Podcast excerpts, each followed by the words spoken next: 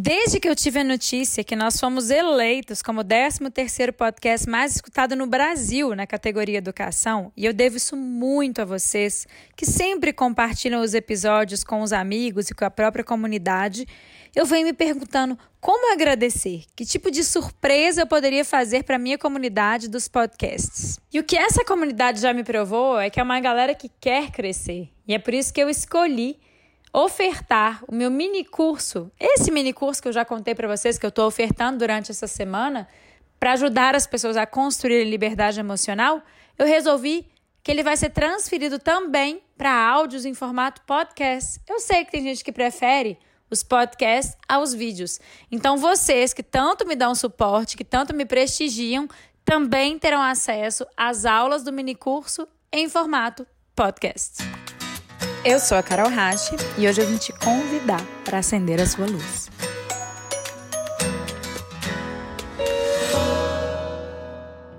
Se você chegou até aqui, eu imagino que você deve querer se transformar. E eu já te enviei um e-mail contando como e por que eu me transformei. Se você ainda não assistiu, depois que a gente terminar essa aula, a gente tem bastante coisa para conversar e aprender hoje, você corre lá no seu e-mail e assiste. Por hora eu vou te ensinar tudo que eu fiz e tudo que eu precisei aprender para conseguir lidar com a dor. Eu nunca passei fome, nunca tive uma doença terminal e graças a Deus nunca passei dificuldade para sobreviver. Mas ainda assim eu já tive dores tão intensas que me fizeram acreditar que minha vida estava literalmente acabada. Eu já fui muito violentada, meu corpo já foi violentado, minha mente já foi violentada, minhas emoções já foram violentadas. Eu já permiti que outras pessoas me violentassem e eu também já me violentei muito. Eu já me vi sem forças, sem ânimo para a vida, sem esperança, e eu só consegui me tornar minha melhor versão porque eu construí liberdade emocional. Eu sei que não adianta ter tudo, porque quando falta o essencial, a vida continua sem sentido. E é por isso que hoje eu me dedico para ajudar as pessoas a construírem a tal da liberdade emocional e poderem acessar as suas melhores versões, poderem de fato acender a sua própria luz. Com certeza o seu contexto é muito diferente do meu, a sua vida é muito diferente da minha, mas é fato que todos nós em algum momento já sentimos dor no nível tão grande que faz parecer que não vai passar, que faz parecer que a vida vai acabar. Se você ainda não me conhece, eu sou a Carol Racho, eu tenho uma longa trajetória nesse universo do desenvolvimento pessoal, tanto na minha própria busca pela minha melhor versão, quanto também ajudando as pessoas a acenderem a própria luz e a se encontrarem nas suas melhores e próximas versões. Talvez o seu contexto não tenha nada a ver com o meu, talvez a sua vida seja completamente diferente da minha, mas eu tenho certeza que em algum momento você já sentiu uma dor intensa que te fez acreditar que não ia passar, ou que sua vida estava acabada, ou que as suas emoções iriam te engolir. E de fato é isso que acontece quando a gente não tem liberdade emocional, quando a gente não tem gestão emocional. Nossas emoções de fato nos engolem. A gente se sente refém da nossa dor. A gente perde a energia, a esperança e até o gosto pela vida. É como se a nossa felicidade passasse a depender de sorte. Antes de começar essa jornada para buscar acender a minha luz, buscar a minha melhor versão, eu era simplesmente um produto do meio. Se o meio ia bem, se o contexto estava legal, eu ficava bem. Se o contexto me apresentava desafios, eu me desorientava e me sentia perdida. Era como se a minha vida estivesse fora das minhas mãos. E eu já tinha feito anos de terapia, mas francamente, Hoje eu percebo que eu usava a terapia mais com a finalidade de desabafo do que com a finalidade real de querer me movimentar, me conhecer e descobrir as minhas próprias sombras. E aí o que acontecia é que eu ficava andando em círculos. Eu andava, andava e não saía do lugar. Continuava sem ser protagonista da minha própria vida e continuava sendo um produto do meio.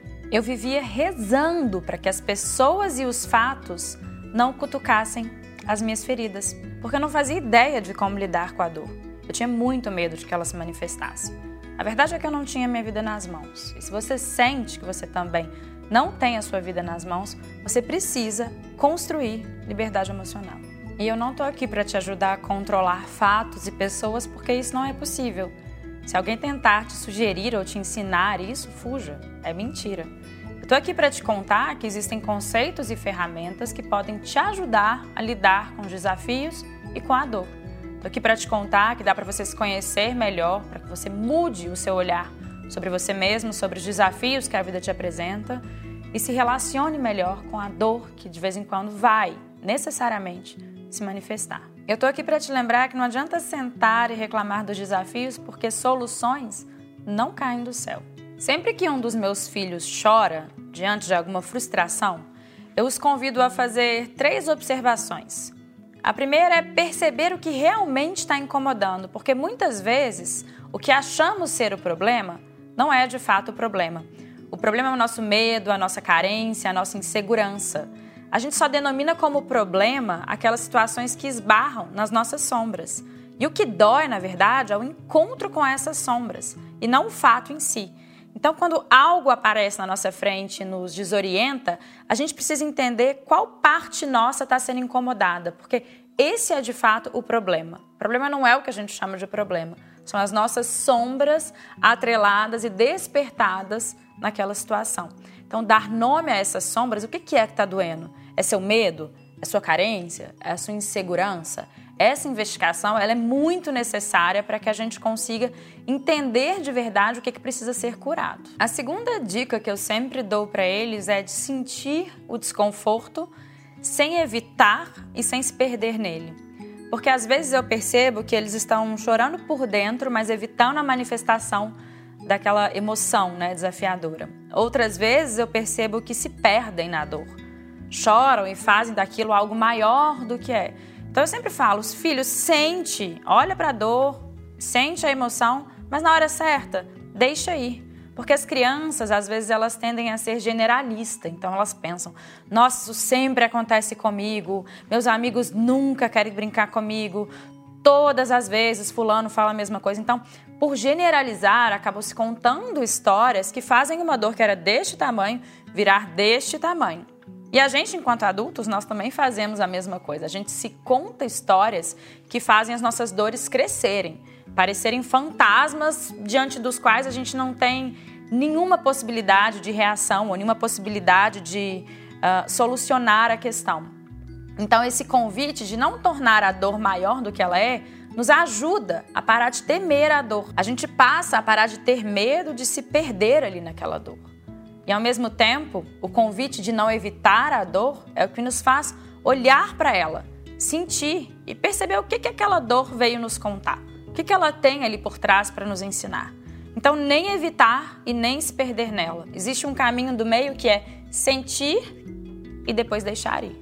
A terceira sugestão que eu sempre faço é para que eles procurem a solução. Porque, olha, sentar e chorar não vai resolver problema nenhum. E deixa eu te contar, o tempo não cura nada. Você pode evitar a resolução de um problema, evitar o confronto de um problema agora e não buscar solução. Ah, vou entregar na conta do tempo, o tempo vai resolver. O tempo só tira o seu problema de foco. E o tempo é seu amigo, ele vai se encarregar de trazer outra situação que vai despertar exatamente aquela mesma sombra que você evitou olhar e curar. Então, sentar e chorar ou esperar o tempo se encarregar de construir uma solução para o nosso problema não funciona. A gente precisa se movimentar entender que solução nenhuma cai do céu. E aí a pergunta é: tá, mas como que a gente encontra uma solução? Certamente as soluções eficientes não vêm de estados de tristeza extrema, de fúria, de desorientamento, de extrema ansiedade. Então, um problema ele nunca pode ser resolvido a partir do mesmo estado emocional em que ele foi criado. A gente precisa aprender a se colocar no estado melhor, mais sereno, mais positivo, de mais clareza, para poder encontrar e criar a solução. Já que a solução não cai do céu e a gente é que precisa se movimentar para encontrá-la, então a gente precisa estar com uma visão serena e clara. Caso contrário, a gente vai encontrar soluções distorcidas e que futuramente, logo ali na frente, vão se tornar novos problemas. E aqui eu tô te contando três dicas que eu dou para os meus filhos quando eles estão diante de algum desafio. Mas quantas vezes nós, adultos, deixamos de explorar os nossos problemas? Quantas vezes a gente deixa de perceber qual é o problema real por trás do problema? Quantas vezes a gente evita ou se perde nas nossas próprias dores? E quantas vezes a gente faz que nem as crianças? Senta, chora, reclama ou simplesmente coloca o problema na conta do tempo, esperando que ele se encarregue de trazer magicamente uma solução. A gente é adulto, mas várias vezes a gente ainda espera que a solução caia do céu. A gente sabe que os desafios eles existem na vida de todo mundo, né? O que que difere uma pessoa livre de uma pessoa dependente? É a capacidade que ela tem de lidar com esses desafios que necessariamente vão existir na minha, na sua e na vida de todo mundo. E aí eu não sei se você percebeu, mas eu acabei de te dar três dicas muito preciosas para você aplicar na sua vida daqui para frente, sempre que um desses desafios se manifestarem. Então, lembrar que o problema não é o problema, investigar qual sombra minha foi despertada nessa situação. Por que, é que eu estou chamando essa situação de problema? Lembra que o que dói é o encontro com a nossa própria sombra e não a situação em si. Dica número dois é não evitar e nem se perder na dor. A dor traz sempre uma possibilidade de cura, sempre traz uma mensagem importante sobre alguma parte nossa que está pronta para ser curada. Então, se a gente evita, a gente perde essa oportunidade de crescimento. Mas se a gente faz a dor ser maior do que ela de fato é, a gente se perde nela de tal forma que a gente acaba ficando sem energia ou de mãos atadas para o movimento, que aliás é a terceira dica, o movimento de procurar soluções, de entender que sentar e chorar não resolve, que solução nenhuma cai do céu. E saber que para encontrar essa solução que não cai do céu, a gente precisa se colocar em estados de mais clareza, de mais presença, de mais serenidade. Lembrar que problema nenhum pode ser resolvido a partir do mesmo estado emocional em que foi criado. E eu posso te garantir que, diante do seu próximo problema, se você aplicar esses três passos, você vai estar construindo a sua liberdade emocional você vai deixar de temer a dor, vai deixar de ser refém das suas próprias emoções, vai se tornar uma pessoa com mais autonomia e mais liberdade para poder enfrentar os desafios que a vida vai te trazer.